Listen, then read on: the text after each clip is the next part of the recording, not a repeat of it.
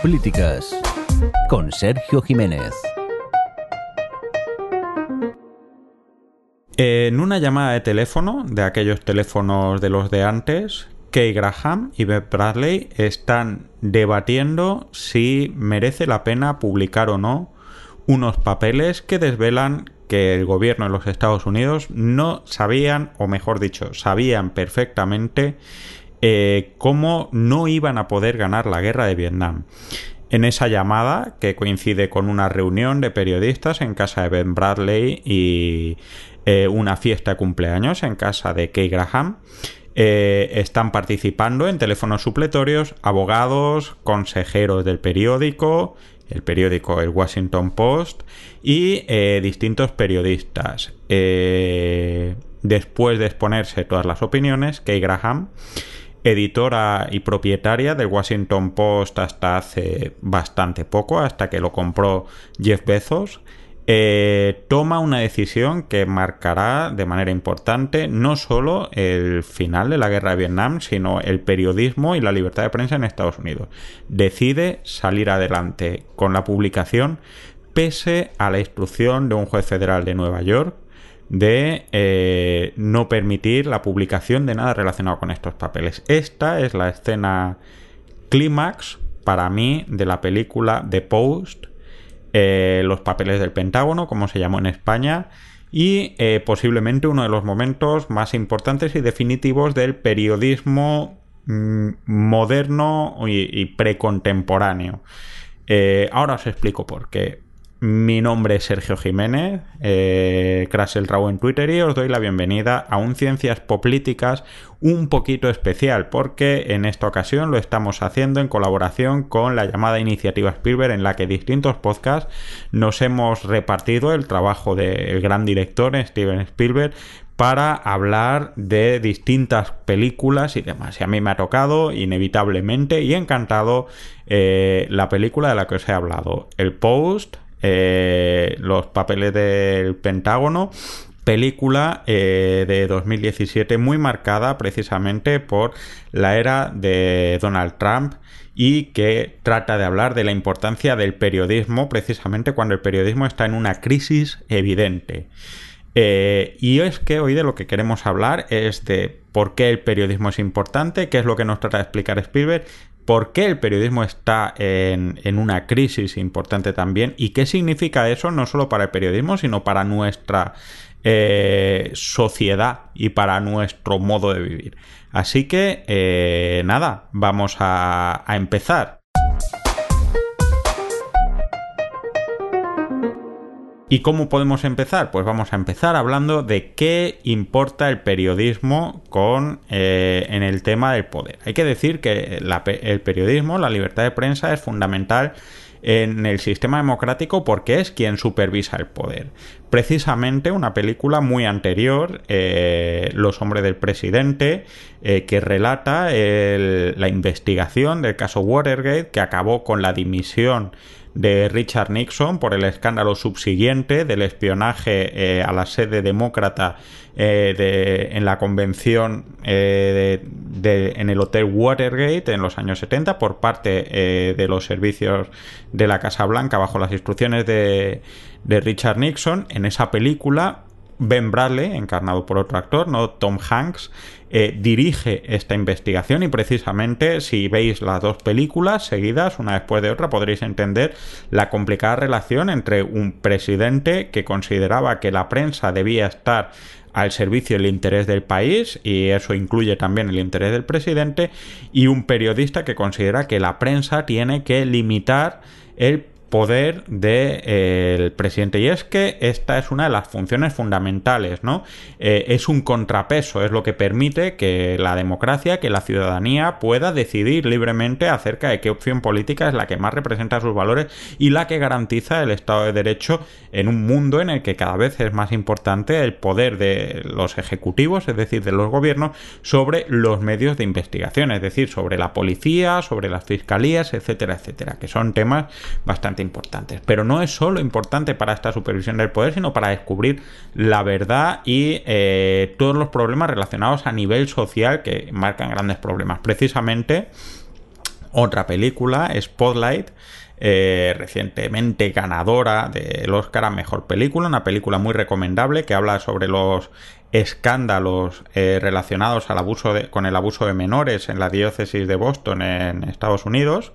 Eh, precisamente habla no tanto del gobierno, sino de la connivencia social, del status quo social que permitía exactamente a los distintos poderes estar de acuerdo silenciando el papel de un actor preeminente en una sociedad tan católica como la de Boston. Curiosamente, el director del, Boston Globe en esa película, Marty Baron, encarnado por Liv Schreiber, luego eh, pasó a ser director del eh, de, Washington Post, precisamente no sucesor directo, porque hay muchos años de diferencia, pero ocupar la misma silla de Ben Bradley y llevando gran parte de investigaciones que afectaban o que trataban temas relativos a la administración de eh, Donald Trump. Pero bueno, es un tema del que vamos a hablar un poquito más adelante. Y además, eh, la prensa tiene otro papel muy importante en el sistema político y en la democracia, y es crear opinión.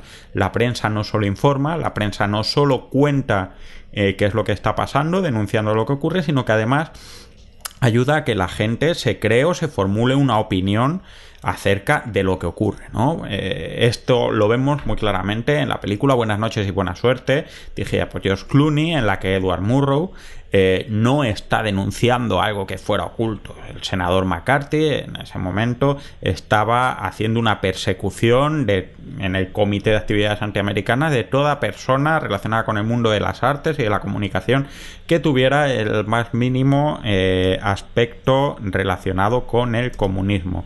Pues bien, eh, Edward Murrow lo que hacía era debatir, dar argumentos contra esto. Esto es fundamental. Como veis, tenemos tres funciones fundamentales de la prensa libre en las democracias. Supervisar el control del poder, evitar que las injusticias que no comete necesariamente el gobierno estén eh, sustentadas por él y finalmente crear una opinión que permita eh, cambiar el curso político. Todo esto suena muy bien. Pero eh, ojo, porque esta libertad de prensa parte de una serie de premisas. Y es que la libertad de prensa es un invento liberal. No quiere decir que sea un invento liberal de los liberales han inventado esto, sino que es literalmente un invento que viene de la doctrina liberal del siglo XVIII y del siglo XIX. Y que funciona a partir de una serie de premisas muy importantes parte de una premisa eh, básica que es la independencia de la prensa, es decir, la prensa tiene que ser capaz de informar eh, sin la intromisión o sin el control de agentes del gobierno o agentes del poder. Eh, Clark Kane y Lois Lane, por ejemplo, son periodistas que se ponen siempre del lado de la verdad y de la justicia, mande quien mande, sea Lex Luthor o sea el, alcalde de Metrópolis o el propio presidente de los Estados Unidos. Esta independencia, el hecho de que Clark Kane, el hombre más poderoso del mundo, sea eh, de manera más o menos una caricatura, un periodista que lucha por descubrir y desvelar la injusticia del poder es, muy simbólico, es muy importante de esta idea. En segundo lugar, la prensa tiene que ser libre, tiene que ser capaz de publicar lo que eh, es importante más allá de las interferencias de diferentes actores, no solo políticos, sino también económicos. Un ejemplo muy claro lo vemos con Ben Ulrich, el mítico periodista, reportero del Daily Bugle en Marvel, que eh, publica eh, o hace una investigación en la primera temporada de Daredevil, serie que deberíais ver si no habéis visto porque es realmente maravillosa, habla claramente eh, o hace una investigación sobre uno de los inversionistas o, de los actores interesantes para el periódico, que es Wilson Fisk, y esto lo hace pese a la opinión de sus editores y demás. Esto es muy importante porque eh, para que haya, para que la prensa supervise el poder y descubra la verdad, no puede estar sometida ni al poder ni a interferencias de actores económicos o sociales, como por ejemplo la Iglesia. Tenemos un tercer factor, que es la capacidad que tiene la prensa de proteger a las fuentes, porque es decir, no es solo que los periodistas tengan que tener libertad de decirlo, sino que puedan eh, no decir quién les ha dado la información que les pone sobre la pista un escándalo. Esto es también muy importante y se trata también en, los papeles del Pentágono, en The Washington Post y también lo vimos en The Newsroom en la última temporada cuando eh, Will McAvoy decide ir a la cárcel por no desvelar la persona que le ha pasado una información eh, que es relevante para una investigación política. Eh, responder o proteger a las fuentes es la única manera de garantizar que haya denuncias sin miedo a que haya repercusiones sobre las personas que denuncian. Y ese papel lo tiene la prensa, proteger esa correa de transmisión entre quien sabe que algo pasa y eh, la sociedad que se entera de lo que está ocurriendo. Y finalmente, eh, que tiene que haber una población informada, una población que pueda entender lo que dice la prensa y pueda valorar la importancia de lo que tiene. Si os fijáis, por ejemplo, en una película mucho menos glamurosa, pero maravillosa como Amanece que no es poco, eh, la información no está yendo por la prensa ni por los periódicos ni nada, sino que está yendo en un mundo, en un entorno mucho más chiquitito, mucho más modesto y que se mueve por y demás. Esto es muy importante porque conforme la comunicación y la información y la prensa se ha ido haciendo más accesible, este aspecto se ha ido diluyendo. Es decir, los que leían periódicos en el siglo XIX eran muy pocos y estaban formados conforme ha habido eh, maneras de hacer llegar la prensa y la comunicación, bien sea por dibujos, bien sea por la radio, bien sea por la por la televisión eh, sin tener una formación específica, nos estamos encontrando con un problema muy importante que es que realmente eh, la población, el nivel de accesibilidad es un poquito más exigente de lo que pudiera parecer eh, ese nivel de accesibilidad en un sistema más restrictivo. ¿Por qué estas condiciones son importantes? Porque el mundo liberal considera eh, que todo puede funcionar desde unos principios basados en la competencia y en la libertad. Es decir, en un mundo liberal ideal, la prensa eh, buscará dar la información más importante, relevante y útil y el público tendrá un conocimiento y una racionalidad eh, lo bastante unívoca como para acabar premiando al mejor periódico, que es el que sacaría mejores eh, noticias y mayor actualidad eh, que afecte a los gobiernos y por lo tanto todos los periódicos intentarían publicar la mayor información si estas premisas, es decir, si no hay independencia, si no hay libertad de prensa, si no se protege a las fuentes, si la población está informada o si los criterios de la población no, son lo bastante racionales como para premiar al periódico que publique más la verdad, sino que hay otros criterios, la libertad de prensa funciona un poquito peor. Y ahora vamos a hablar de cuándo no funcionaba tan bien la libertad de prensa. Estás escuchando Ciencias Políticas. John Maxwell Kane eh, acaba de inaugurar su periódico y ha publicado unos principios acerca de las condiciones eh, en las que va a trabajar su periódico en honor a la verdad, a la imparcialidad, poner coto al poder, etc. Unos años después, cuando este ciudadano Kane eh, quiere optar a un cargo político, empieza a utilizar la información de sus periódicos, que son ya medios de éxito, para beneficiarse mientras su compañero y cofundador del periódico le echa en cara precisamente haber fallado a esto. Ciudadano Kane no es muy pop, pero es posiblemente uno de los grandes clásicos del cine que os recomiendo ver porque aunque la estética pueda parecer rara si no lo habéis hecho, eh, cuenta una historia bastante actual de, auge, poder, decadencia eh, de, un personaje mediático, algo tan real como, como lo que vivimos ahora, está basada eh, en William Randolph Hearst, magnate de los medios de comunicación del siglo XX en Estados Unidos y que tuvo un muestra, un ejemplo de cómo esta prensa no ha sido siempre tan independiente. Y es que cuenta la historia que cuando estaba empezando la guerra de Cuba, eh, la independencia de Cuba en España, un corresponsal eh, le escribió a William Randolph Hearst diciendo eh, que se quería volver a, a, Estados Unidos porque ahí no pasaba nada y Hearst le escribió en un telegrama que él se quedara y que no se preocupara, que él ya se encargaría de darle la guerra que, estaba esperando. Y efectivamente los medios de Hearst fueron especialmente virulentos en las acusaciones contra España y posiblemente en la acusación de la explosión del acorazado Maine en, Cuba que acabó suponiendo esta guerra y que años después ha descubierto que era falso. ¿Qué quiere decir esto? Pues que esta prensa independiente del poder y que controlaba los abusos del poder no siempre ha existido. Y es que los papeles del Pentágono eh, no dejan de ser eh, una cosa de heroicidad, un, un, muy importante, pero es muy importante precisamente porque es raro, porque es atípico y porque ha tenido un impacto muy grande. Eh, ni, ni, siempre hay que recurrir a las heroicidades de Ben Bradley, ni eh, siempre es posible encontrar que en las mismas circunstancias se opte por lo más heroico. Y es que la prensa muchas veces, no solo la prensa de ahora, sino la de antes, ha estado al servicio del poder. Y eso lo podemos ver en los periódicos de Watchmen, eh, en el cómic, en la novela gráfica, podéis ver cómo los periódicos están apuntalando el discurso primero de apoyar a los superhéroes y luego de criticarlos cuando dejan de ser convenientes y útiles para, esos gobiernos. Pero también lo vemos en los papeles del Pentágono, ¿no? Vemos cómo eh, solo el Washington Post y, el New York Times se atreven a ir contra eh, las opiniones de, de, Richard Nixon y sobre el dictado de la Casa Blanca y no poder publicar nada de esto. ¿Por qué? Porque al final resulta que varios periódicos tienen estos papeles pero no eran no, no, se atrevían a dar este salto porque no eran héroes o porque no, no querían hacerlo por sus compromisos políticos.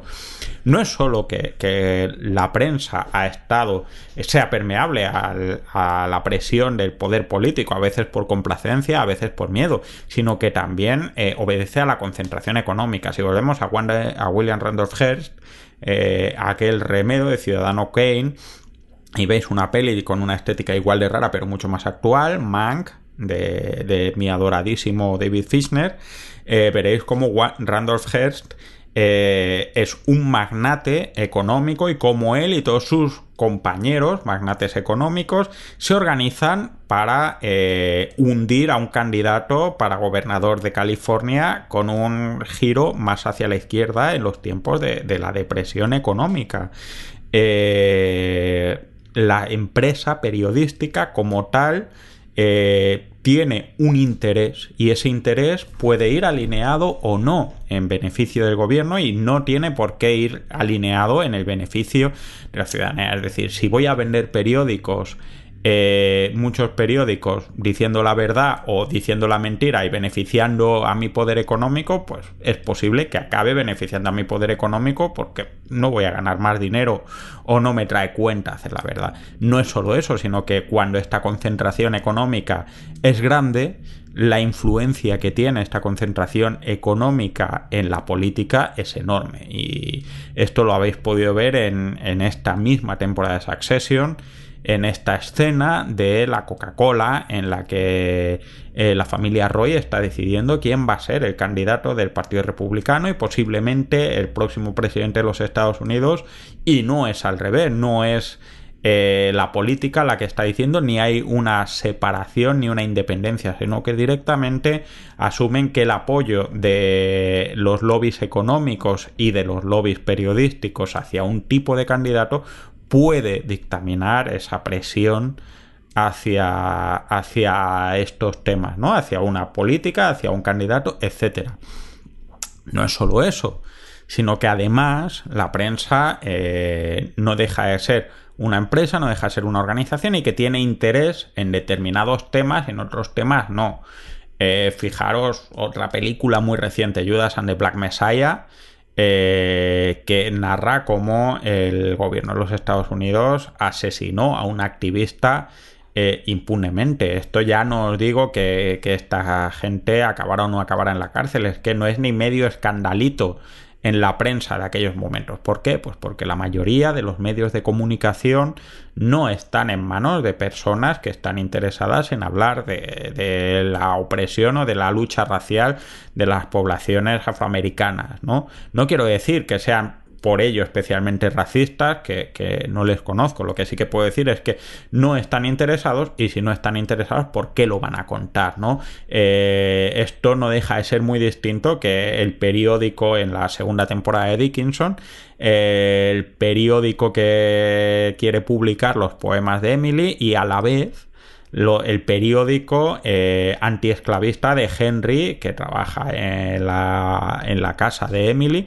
y que cuenta historias completamente distintas y que llega a un público completamente distinto. La empresa periodística, o sea, el concepto de una sociedad unívoca que está interesada por lo mismo no es una sociedad que existe, no es, no es un concepto tan sencillo, ¿no? ¿no? No a todo el mundo le interesa lo mismo y esto es muy importante, eh, como veremos ahora con la aparición de las redes sociales. Esto también hay que entenderlo como, un propio sesgo, una propia percepción. Eh, cuando hablábamos de los papeles del Pentágono y hablábamos de Kay Graham, hay que considerar que Kay Graham toma una decisión contra los miembros del Consejo de Administración de su propio periódico. Eh, ¿Por qué es, es importante esta decisión o por qué es posiblemente esta decisión la decisión que toma Kay Graham? Pues porque Kay Graham no era una empresaria periodística al uso. Ella había heredado este negocio, primero de su padre y, luego de su marido, y posiblemente esta idea de, de, una Kay Graham que no había formado, no era una insider del sistema, facilitó que tomara una decisión sin miedo a que tuviera un impacto eh, eh, como el que se temían el resto de consejeros de su periódico, ¿no? Y es que las organizaciones no dejan de incluir a personas que tienen sus miedos, sus preferencias y su formación. Otro problema importante, el concepto de la responsabilidad. Y es que la prensa tiene que asumir o asume una responsabilidad a la hora de publicar y forma parte también del debate que tenemos en The Post y, con el Washington Post y con el New York Times, ¿no? Sobre si publicamos o no publicamos y el posible riesgo que puede tener para activos americanos en territorio extranjero publicar estos informes. Esto no es algo que quedara en aquella época. Si os acordáis de Wikileaks y, y del escándalo de de los cables de Washington que han supuesto toda la polémica con Julian Assange y demás, una de las cosas o la acusación más grande que tiene Julian Assange en Estados Unidos es precisamente haber puesto en riesgo la vida de eh, trabajadores de los servicios secretos eh, de Estados Unidos a lo largo de todo el mundo. Y esto es una cosa que pasa también en Skyfall de James Bond, ¿no? Eh, como una filtración hace que muchos espías de MI6 acaben muertos por, eh, por la publicación sin ningún tipo de responsabilidad a través de redes sociales. Eso lo vamos a ver.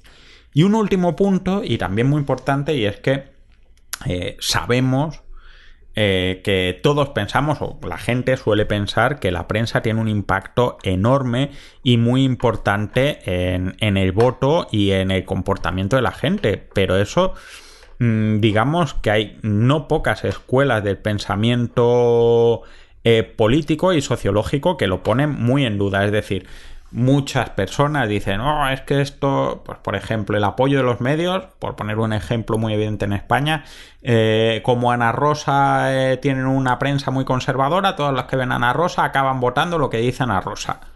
Puede ser que sea cierto, pero también es posible eh, o hay varias escuelas que hablan de que el impacto de los medios a la hora de cambiar de opinión de la gente es muy limitado y que lo que hace es reafirmarlo, ¿no?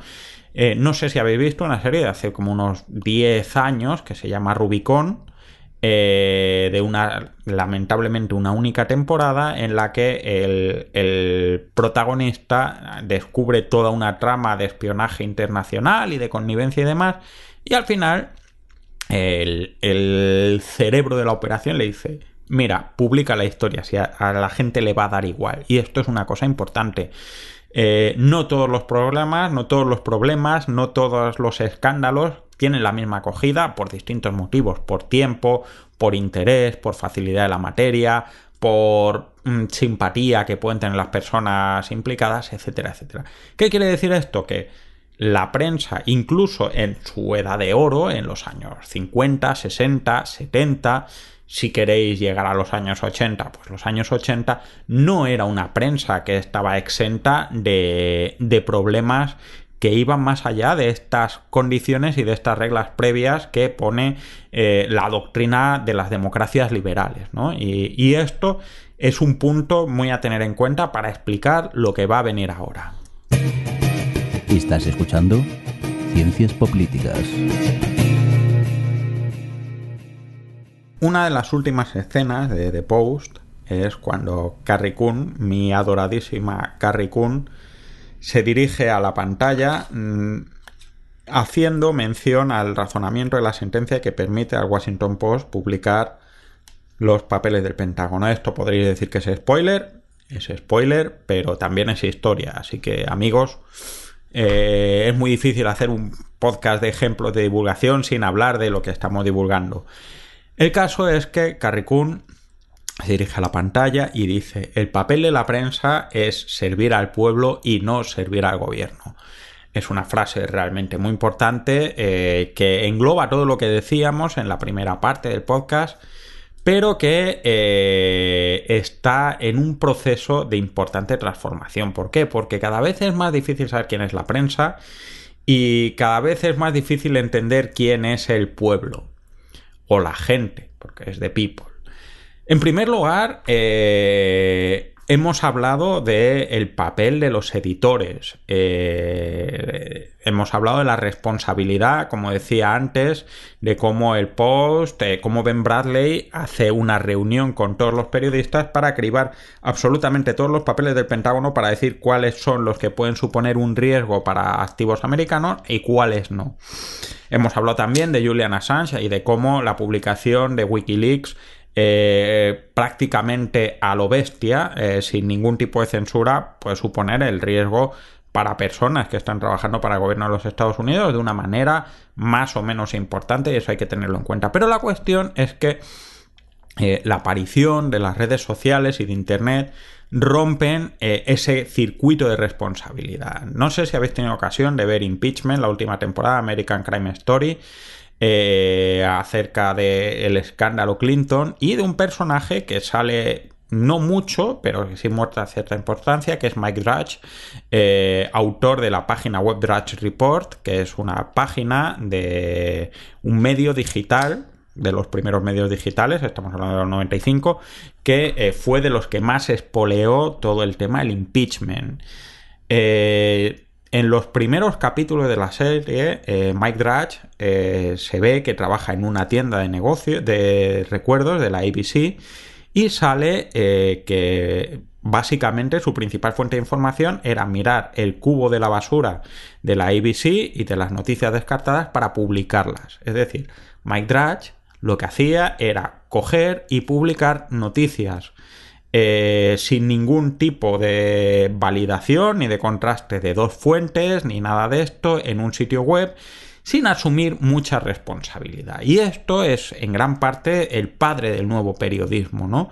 Eh, conseguía el mismo impacto o más que la prensa convencional, esto lo vemos también en Impeachment, cuando al propio reportero de la revista Times, si no me equivoco, le paran la publicación de la noticia porque no tiene suficientes fuentes para validar la noticia, pero Mike Drudge publica directamente toda la noticia teniendo mucho más impacto y mucho más éxito.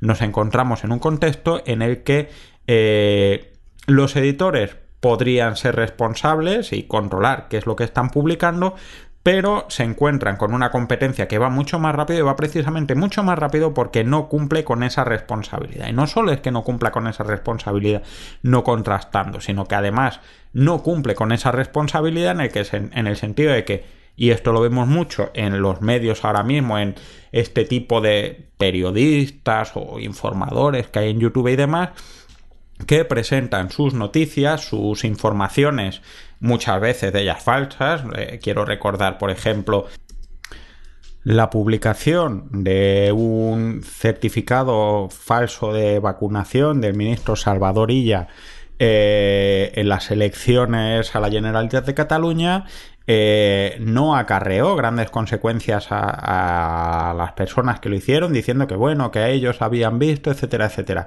Si recordáis, en, los papeles del, Pentágono, eh, una de las grandes preocupaciones de Kay Graham y de su consejo es el riesgo económico que supone para la empresa publicar eh, esos papeles en el caso de que se les considere responsables de traición, ¿no? Eh, la falta de una empresa periodística que son malas porque pueden tener intereses económicos distintos eh, hace que la responsabilidad de la publicación sea esté como poco diluida. Por otro lado, eh, la falta de esta empresa periodística o la diversidad de estas fuentes permite la publicación de algunas cuestiones como por ejemplo eh, el, Me Too eh, a finales de, los últimos dos años, tres años, a finales de la década pasada. ¿no? Realmente eh, poca gente se habría atrevido a publicar todo lo que se publicó sobre Harvey Weinstein si no hubiera un apoyo de redes sociales y no hubiera la posibilidad de publicarlo. ¿no? En todo caso, quedaros con esta idea. El papel de los editores es muy importante porque garantiza un tratamiento o permite asegurar un tratamiento más ético y más correcto y más asegurado de lo que se hace, también garantiza una responsabilidad en caso de que se obre eh, con mala intención o, de manera eh, lesiva, pero por otro lado también hace que eh, dificulte o suponga una reducción de posibilidades de informar y que si esos editores o, empresas periodísticas se ponen de acuerdo sobre lo que se publica o lo que no se publica, es muy difícil que nos enteremos. ¿Qué más pasa? Pues pasa que ahora mismo eh, en Europa no sé los datos, pero en Estados Unidos más del 50% de la población se informa a través de Facebook. Eh, lo que no deja de ser una absoluta barbaridad. Es decir, hay más de la mitad de la población de Estados Unidos eh, encuentra las noticias eh, publicadas en una red social sin ningún tipo de edición, sin ningún tipo de eh, responsabilidad, sin ningún tipo de verificación y eso hace que básicamente pueda colar cualquier cosa y posiblemente tenga mucho que ver con el aumento del terraplanismo o con todos los problemas que estamos teniendo con eh, los círculos antivacunas, ¿no? Si veis esta obra satírica que a mí personalmente me encantó, que leen a 2020 o Fact 2020, eh, el papel de Christy Milioti haciendo de ama de casa conservadora y muy reaccionaria diciendo que ella se informa completamente por Facebook porque es el único medio el que se puede enterar, sabiendo que Facebook, las noticias que aparecen en Facebook pueden ser falsas y en caso de que sean falsas nadie va a responder por esa falsedad, con lo cual mentir sale gratis, es un problema muy importante, ¿no?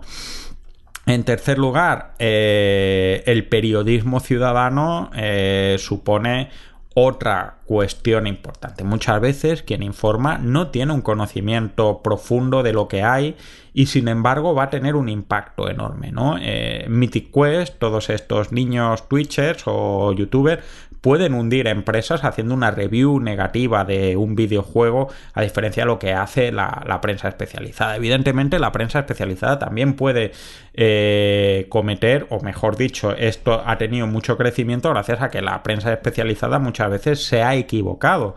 Pero lo que es cierto es que te puedes encontrar muy fácilmente eh, gente publicando en los medios sociales de una manera o de otra sin un conocimiento profundo de lo que está haciendo. Eso en sí mismo no es malo, cualquiera tiene derecho a una opinión, pero es muy difícil valorar o contextualizar eh, todo este el valor que tiene una noticia cuando tú no sabes realmente qué es lo que sabe esa persona que está haciendo. Por lo menos cuando hay un editor, sabes que a quien han cogido a priori debería saberlo. Aunque también os digo que más de una vez y más de dos, en las dos o tres cosas de las que yo sé algo, la prensa suele equivocarse de manera importante haciendo eh, noticias o juicios de valor sobre cosas que no acaban de conocer. En tercer lugar, eh, cuarto lugar, tenemos que la prensa, todo esto ha llevado a la prensa a una crisis económica enorme. Eh, la prensa ya no eh, vive de vender más periódicos o de tener más publicidad, la prensa vive de tener más clics y de tener más visibilidad. Y esto es muy importante porque habréis notado cómo la calidad de los titulares y de la selección de noticias eh, ha ido empeorando los últimos 20 años. Hemos pasado de que las noticias fueran quién, qué, cuándo, cómo, dónde y por qué a el no sé qué de no sé cuánto que hace arder las redes sociales o cualquier eh, mamarrachada de estas. Y es que eh, la prensa como empresa económica empieza a necesitar de vivir o, necesita competir con The, Trash Report, con medios, con precisamente estos medios que publican sin una responsabilidad, sin un conocimiento, pero que sin embargo les están quitando noticias, les están quitando tráfico y les están quitando evidentemente ingresos. Esto quiere decir que, básicamente la subasta acaba siendo una subasta a la baja. Esto lo vamos viendo en The Morning Show, ¿no? Como las decisiones de, esa cadena que es realmente las partes genitales de la Bernarda, por no ser malsonante, eh, toman las decisiones muchas veces por el número de clics que va a tener o por la visibilidad. Mismamente eh, las acciones del hombre del tiempo, de ese Richard Alper inmortal de perdidos, eh, en vez de por lo que en realidad está sucediendo. Es decir, tenemos gente que publica con menos conocimiento, con menos responsabilidad, la gente que se informa con menos profundidad y menos rigor. Eh, una valoración o un conocimiento menos específico de lo que se está contando y eso es la competencia en la que se mete directamente la prensa tradicional porque está perdiendo dinero. Eh, al final tu competencia no es ser el mejor, sino correr más rápido que el tipo más lento, ¿no? Como el, el, de los dos amigos que huyen del león. Y finalmente todo esto nos lleva a, una situación terrible y es que eh, la prensa ha ido evolucionando cada vez más, no toda, pero hay cada vez más nichos que apuestan por la fidelización política. Eh, la fidelización política, como dice Stormfront, en The Voice ya no necesitas llegar a mucha gente, sino llegar a una minoría eh, que esté muy cabreada para que haga lo que tiene que hacer. Esta es la filosofía de muchas empresas periodísticas eh, por ejemplo, Fox News, por ejemplo, todo el espectro de la derecha mediática en Estados Unidos, o el gran padre de todo esto que es Rush Limbaugh, eh, que desde la radio eh, empezó a generar un tipo de radio en el que básicamente hacía comentarios o hacía noticias, es el inventor del término feminazi, más o menos polémico, pero eh, también eh, hacía cuestiones como inventarse noticias, eh, hacer juicio de valor, decir que la única verdad era él, y esto acabó teniendo un impacto muy grande en el esquema mediático de Estados Unidos, en el punto que se culmina precisamente en la victoria de Donald Trump, que le otorgó, si no me equivoco, en 2018 la Medalla de la Libertad, provocando uno de los espectáculos más curiosos, por así decirlo, de la historia del Congreso de los Estados Unidos. Esto lo vemos también en series como, como Homeland, en una de sus últimas temporadas, cuando eh, una granja de, bots y, y, de trolls están financiando o están organizando el apoyo a un, a un periodista o a un podcaster eh, de radio que está directamente promoviendo un golpe de Estado contra la presidenta de los Estados Unidos. ¿no? Eh, a fin de cuentas, el problema ya no es que esto sea así y que mucha gente entre en este circuito, sino que la prensa o gran parte de la prensa entra también cada vez más en este circuito. Y si no, pensad eh, cuántas veces cogéis una noticia simplemente la noticia. Eh, pensad qué dirá cada uno de los periódicos que, de las principales cabeceras que conocéis en España, de un lado y de otro, y pensad eh, qué es lo, cómo enfocará la noticia. Y mm, con un poquito de experiencia os puedo decir que es muy probable que no os equivoquéis mucho de qué es lo que van a decir. Y es que cada vez más, como decía eh, en el corte anterior, la prensa se está moviendo no tanto a desvelar la verdad, sino a reafirmar la opinión de la ciudadanía. A fin de cuentas, No quiere decir que la prensa de antes fuera perfecta, ni fuera mejor, ya os he dicho los problemas que tenía, sino que todavía se nos están haciendo bola los problemas que presenta la prensa o, la información en el mundo de Internet en el que cualquiera con un poquito de encanto, habilidades y medios para hacerse con unos cuantos bots puede conseguir una visibilidad y llegar a un público da igual lo que diga. Y bueno, esto ha sido todo por hoy. Espero que os haya gustado, que hayáis disfrutado y que hayáis aprendido un poco y sobre todo que os sirva para crearos vuestra propia opinión. Eh, aprovecho para agradecer a la gente que ha organizado eh, la iniciativa Spielberg eh, el hecho de contar conmigo y desde luego agradecer al enorme trabajo del señor Mirindo de la producción haciendo que esto suene eh, aceptablemente bien pese a todas las perrerías que le voy haciendo.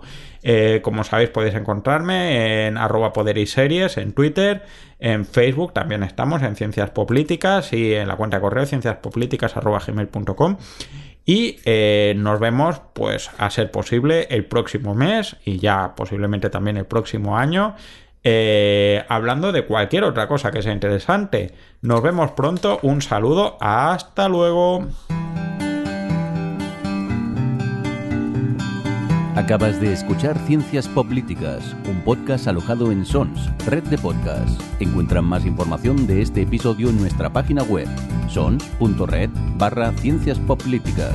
Y descubre muchos más podcasts en sons.red.